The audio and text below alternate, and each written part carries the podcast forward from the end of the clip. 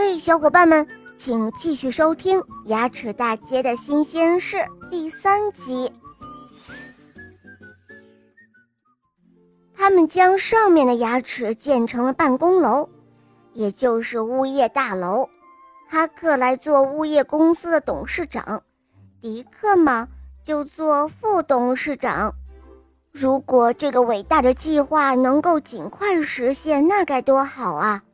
可是他们很清楚，要实现这样一个创业梦想，还有很长的一段路要走。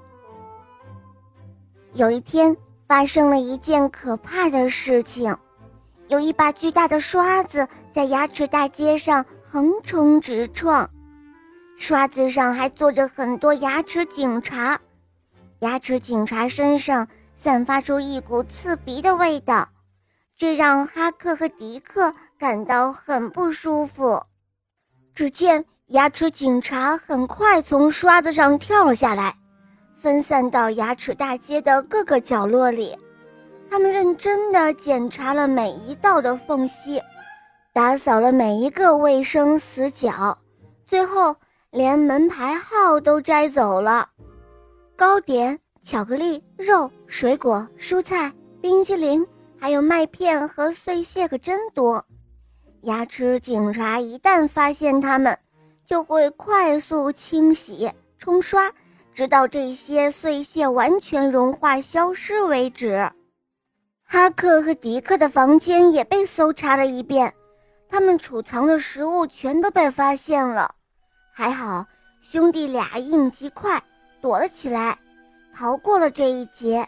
牙齿警察把哈克的百宝箱清空之后，就离开了。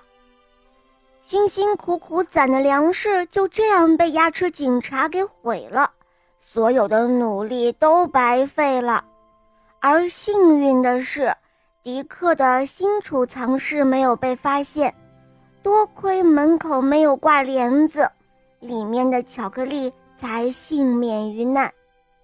于是兄弟俩决定把这个储藏室挖得更深一些，这样就可以在里面放更多的食物了。他们现在只能用巧克力来充饥，各方面的营养都跟不上，所以身体变得很虚弱，只能干一会儿歇一会儿。几天后，牙神经上面的保护层。也被挖开了，兄弟俩的储藏室已经足够大了。他们把那块巧克力重新又放了进去，这一下牙神经可真的受不了了，他拼命地向大脑发出了求救的信号。